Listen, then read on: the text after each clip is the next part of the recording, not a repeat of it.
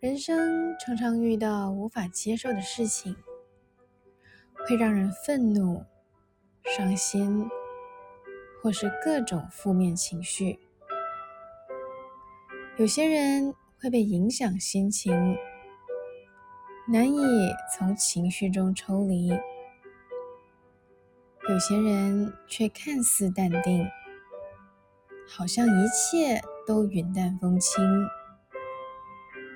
没有谁天生就可以如此淡定，能够看起来平静，往往都是走过许多次的难以抽离。不想要自己又气到失去理性，所以告诉自己先沉住气，害怕自己再被伤到痛哭流涕。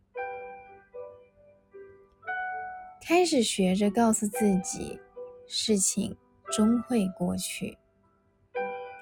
淡定是一种自我保护的功力。